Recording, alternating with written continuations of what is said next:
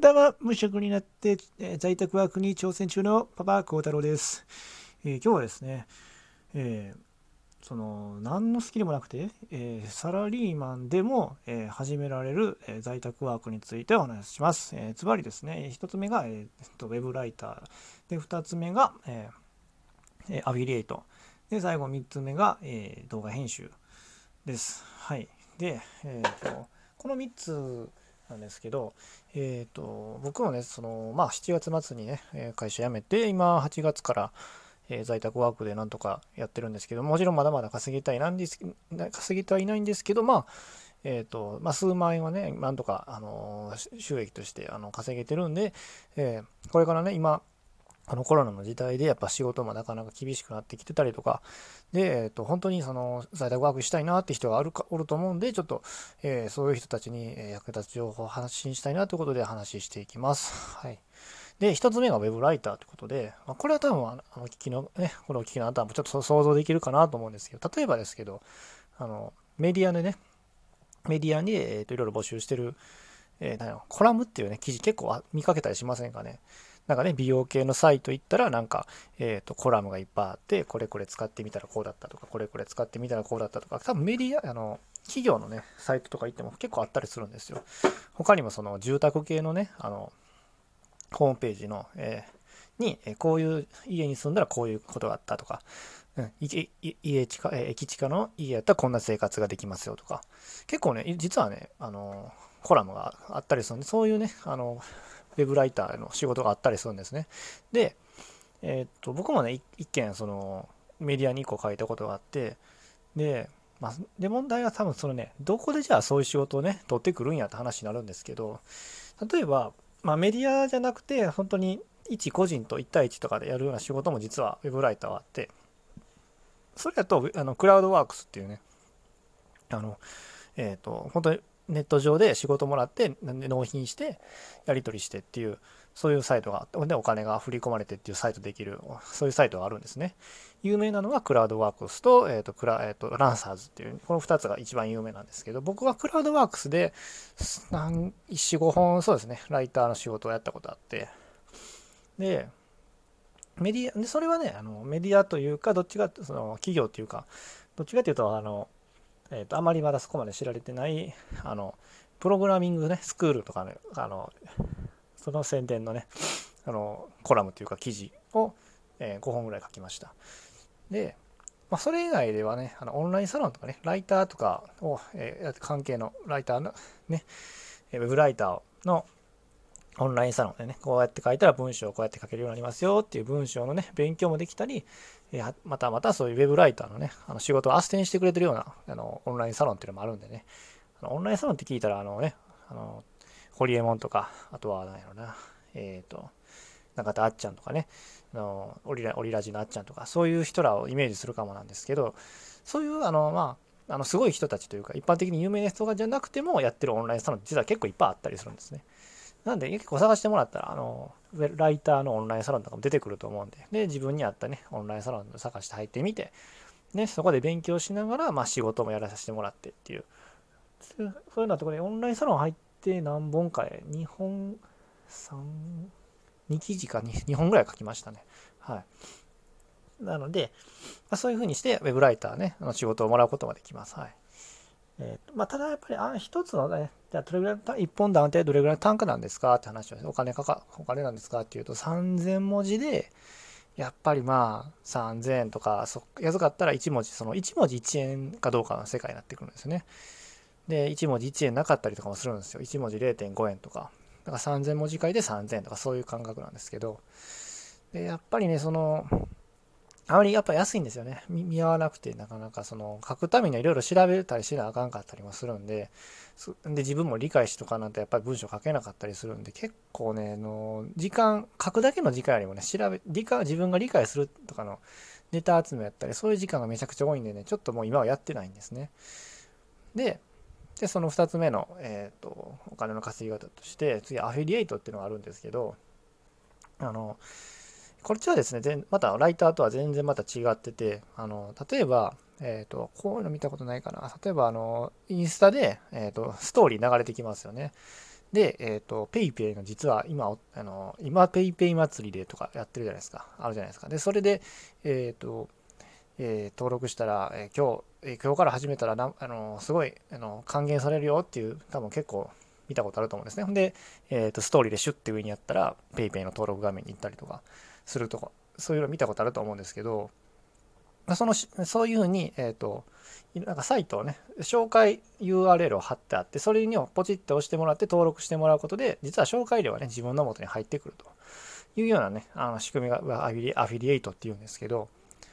えー、これはだから一回ねそうやって記事を作って例えばそれはインスタのストーリーやったってやり方あるんですけどまた別にあのブログでねインターネットの記事の中でそういうのをね例えば本の紹介して、えー、本こちらから買えますよって言ってで買ってもらったらあのお金入ってくるっていう風に一度ねあの記事とか作ってしまえばあのライターとは違ってねあの定期的にあの、物が売れさえすればお金入ってくるんですけど、まあ、こっちはですね、やっぱ制約しても結構案件が安かったりするんですね。あの、多分これお聞きのあなたもよくご存知の楽天とかアマゾンとかの商品を介して紹介料をもらうっても何パーやろうな。3パーとかなんですよ。アマゾンやったら本やったら3パーなんですよ。うん。で、Kindle 本やったら8パーとかなんですね。はい。で、アマゾンも、じゃあ、楽天もえー、よくて8%とかなんですよね。その楽天のその中の、ちょっとね、楽天複雑なんですよね。ランク、ランクがあっていろいろあったりするんですけど。なんで、あんまりまあそんなに高くはないけど、ただ一度書いて、記事を書いてね、それで紹介料、紹介ちゃんとできて、あの、お客さんが買ってくれたら、あの紹介料がずっと入ってくるんで、ちょっとライターよりも、もしかしたら安くなるかもしれないけど、一回書いてしまえばずっと入ってくるっていう仕組みがアフィリエイトなんですね。はい。で、まだ僕はね、正直アフィリエイトでそんな稼げてないんですね。はい。今、一生懸命勉強中なんですけど、はい。ただ、やっぱりね、あの、やっぱり時間が欲しくて、家ね、家のことがなかなかできな、家のことができてないから、ちょっとね、あの在宅ワークに切り替えて、会社を辞めてねっていう人もいると思うんで、そういう人にもあれですね、やっぱり家のことをやる時間確保できる アフィリエイトっていうのはですね、やっぱいいんだなと思うんでね。あのライターとかはですね、どっちかというと、まあ、在あの副業、副業してる間ですね、本当にもう 主な収入がすでにあって、で、まあちょっとね、小遣い程度にちょっと欲しいな、3000円とか1万円ぐらい稼ぎたいなって人はですね、そのパパッと、あの、側近性は高いですけど、アフィリエイトもまあ当然いいんですけど、なかなかね、その、えっ、ー、と、結構僕はね、副業中はアフィリエイトではそんな稼げてないんで、で、まあ本業で、本業としても、本業というか在宅ワークし始めてもまだまだなんですけど、えっ、ー、と、まあアフィリエイトはね、やっぱやっぱまだまだ難しいなって、まだできるんだったら、あの、またね、ラジオで喋ります。はい。で、最後3つ目があの動画編集なんですけど、あの動画編集はですね、そうですね、この今まで言った避けたサルライターと、えっ、ー、と、次に挙げた、えっ、と、アフィリエイトによりも一番稼げてるのが動画編集なんですね。で、この動画編集は、あの、やっぱり今、需要が高高いんですね。あの、YouTube で YouTuber の方がね、いっぱい活躍してたりとかするんで、で、結構ね、単価もね、結構割と良かったりするんですね。あの動画のカット割りとかだけでも、まあ、1000円、2000円、3000円とかの世界になってくるんですね。動画をカットするだけですね。そのいらないところとか、1本丸々編集したら5000円から1万円ぐらいとかっていうあの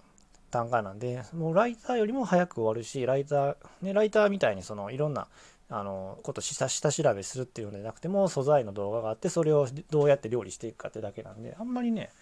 あの予備知識はそこまでいらなかったりするんであの僕は今のところ動画編集が一番稼げてて、この、だから8月、初めてのが9月、10月なんです。9月からなんで、9月、10月で多分、そうですね、10万、10万いきすぎですね。5万ぐらいはなんとか稼げてるんです。動画編集だけで。はい。なんで、あの、これからもね、コツコツちょっとやっていこうかなと思ってるんですけど、でもうちょっと単価をね、上げていけるように、自分もいろいろ動画編集を覚えて、で、ちょっとね、いいパソコンとかもね、変えたらなと思う。そう、パソコンがね、ちょっと動画編集の一番のね、あの、デメリットはですね、いいパソ、それなりのいいパソコンがないと、編集ソフトが動かないっていう点なんですね。なので、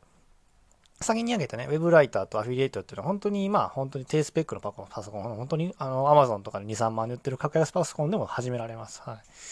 ただこの動画編集だけはね、僕は本当パソコン買い替えたんですよ。でもね、それでもね、ちょっと動きが遅いっていうね、そのレノボのね、あの、よくご存知の、皆さんご存知の、レノボの中古のパソコンっていうのがよくね、Amazon で買えるんですけど、ちょっとやっぱりね、まだパワーが足りなかったんですよね。はい。だからね、ちょっと買い替えを今検討してます。あの、ま、はい、っていうぐらいですね、ちょっとだから動画編集はそうですね、副業とかでサラリーマンしてる時には、うん、ひょっとしたらちょっと手出しにくいかもしれないですね。その、そのお金がかかるっていう点では。はい。いいパソコンがちょっとね、あといるし動画編集ソフトもいるっていう点ではちょっと手が出にくいかもですね。あのね、せっかく小遣い稼ぐために副業とかね、やろう、在宅ワークしようとしてるのにまたお金かかるんかいって、だって思うじゃないですか。うん、なんで、